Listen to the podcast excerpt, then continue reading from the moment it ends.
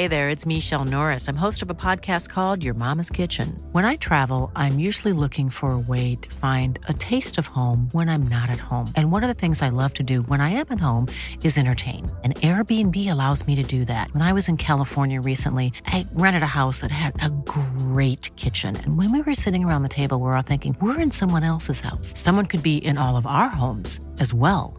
If you have a home, but you're not always at home, you have Airbnb. Your home might be worth more than you think. Find out how much at airbnb.com/slash host.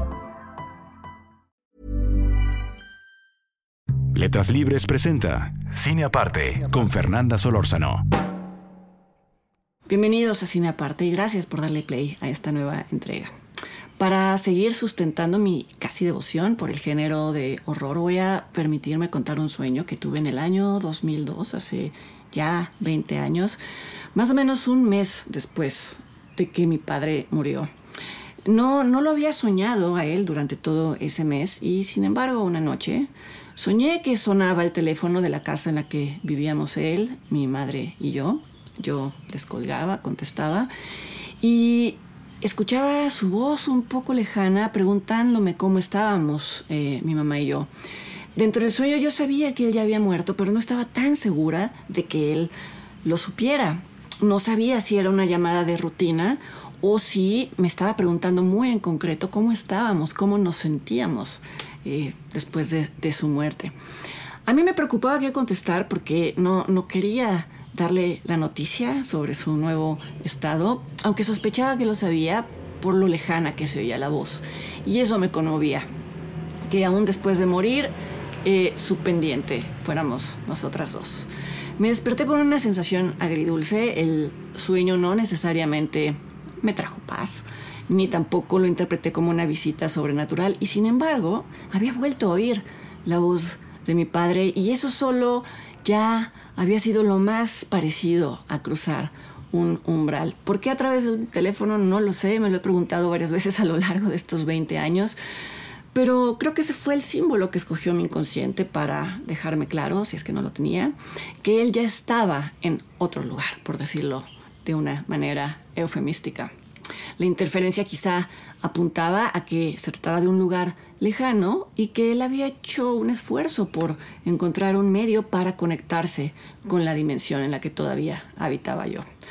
Quien vea la recién estrenada El teléfono negro del director Scott Derrickson y que confíe en que no sería capaz de usar la muerte de mi padre para inventar un sueño a la medida de eh, la película, podrá imaginarse por qué disfruté tanto un relato en donde el teléfono es un medio para conectar con el más allá. Vamos, otras películas de horror han usado este objeto, pero por lo general en estas películas aquello que hay del otro lado es algo amenazante, es algo demoníaco, es algo diabólico y verán que en esta película es todo lo contrario, es algo entrañable. Vamos, es inquietante por su sola cualidad sobrenatural, pero también eh, confirma algo que... Eh, he repetido muchas veces sobre este género, a veces incomprendido, que es que explora el deseo humano de trascender el plano de lo físico, ya ni siquiera para prolongar su propia existencia, sino para no sentirse abandonado por quienes ya no están.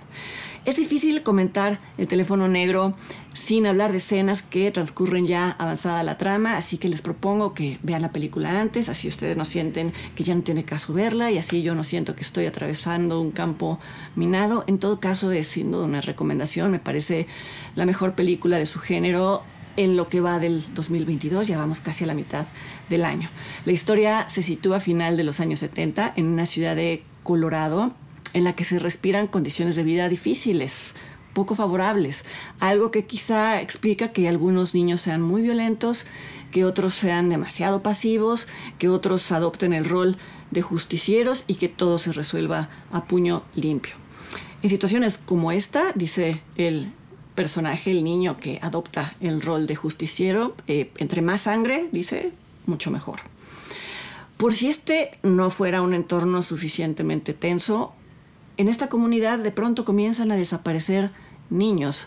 Después de que desaparecen cinco, se sospecha que hay una sola persona detrás de los secuestros y se asoma una posible pista en la forma de unos globos negros. La pista quizá no sería tan relevante si unos días antes de ser encontrada, una niña llamada Gwen no le hubiera contado a la hermana del último niño desaparecido que había soñado con una camioneta que transportaba globos negros.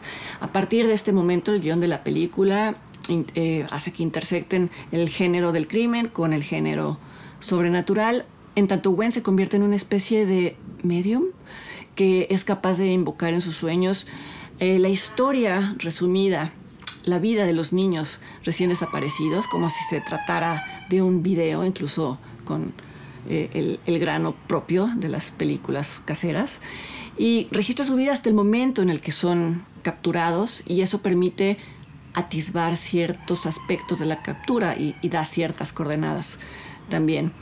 Eh, los poderes psíquicos de Gwen son requeridos y apreciados incluso por la policía, pero son reprimidos brutalmente por el padre de ella eh, en tanto que son poderes que Gwen heredó de su madre y al parecer estos poderes le provocaron la muerte a, la madre.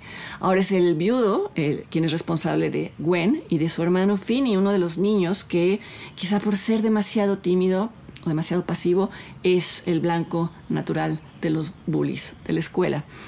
Finny se va a convertir en el sexto niño del vecindario ya no regresar a casa y esto hará reconsiderar al padre de ambos. Eh, permitirle a Gwen volver a invocar pistas en sus sueños es la, quizá la última opción para, para saber en dónde está Finny.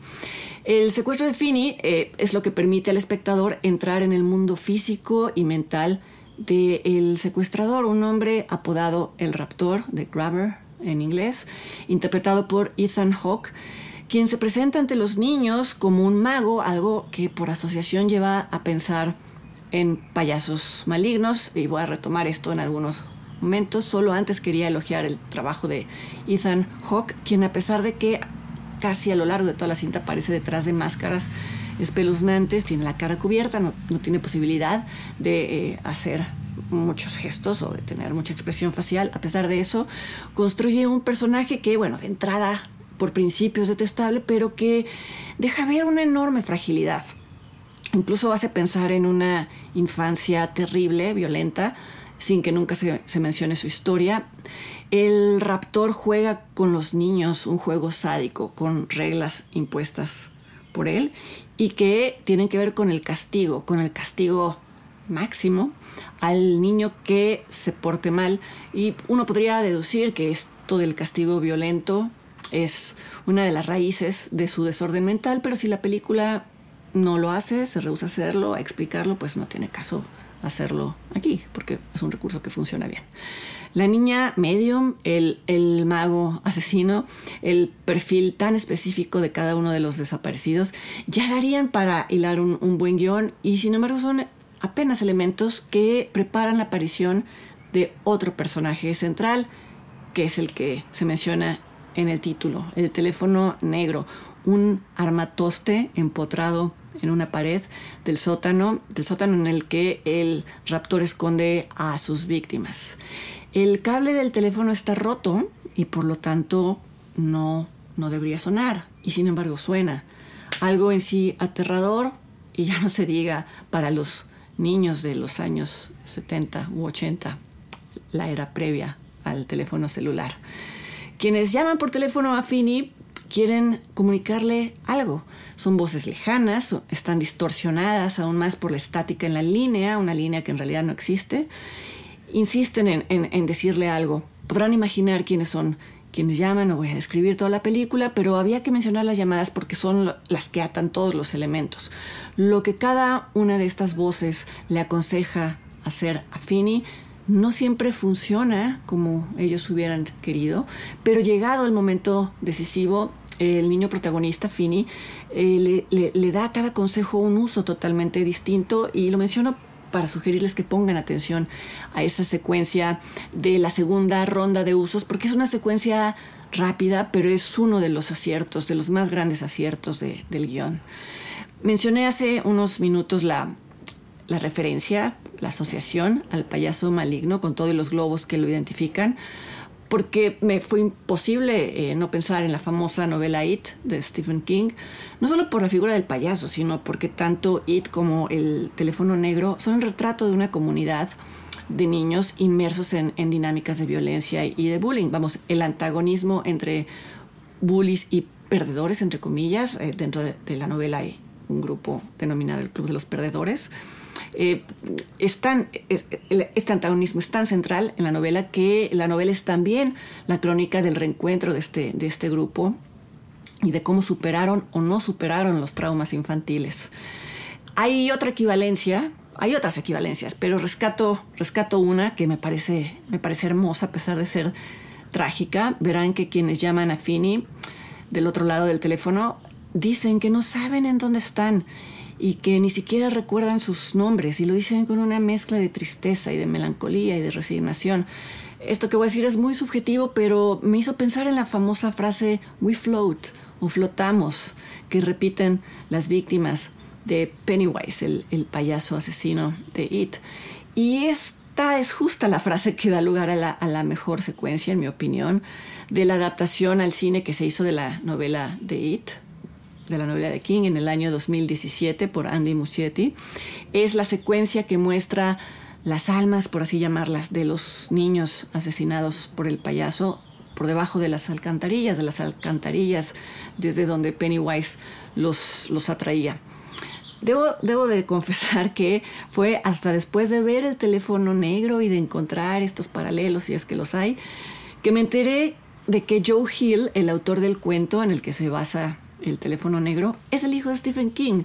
Quizá todos ustedes ya sabían esto, yo llego demasiado tarde, pero casi agradezco haber llegado tarde porque eh, me pareció muy interesante cómo la obra del padre se había filtrado en el universo literario del hijo sin ser una copia obvia, sino teniendo una identidad propia, una identidad a la que se suma el estilo visual de, de Scott Derrickson eh, que ha tenido su mejor expresión en dos películas de horror, en El exorcismo de Emily Rose del año 2005 y en Siniestro del año 2012, donde por cierto Ethan Hawke interpreta a un escritor de, de True Crime. Y es que al final El teléfono negro es una película de horror y este género depende en gran medida de la creación de atmósferas y de los efectos especiales que, en mi opinión, entre más mesurados, mejor y esto es una de las características del estilo visual de, de Derrickson.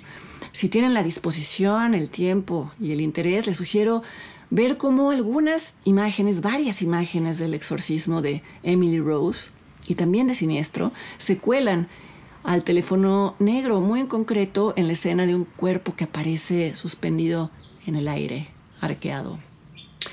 Estos breves instantes son las huellas que deja un director en el paso por su propia filmografía. No siempre sucede así. En fin, yo disfruto mucho encontrarlas.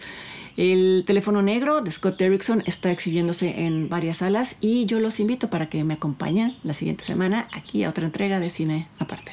Hasta entonces.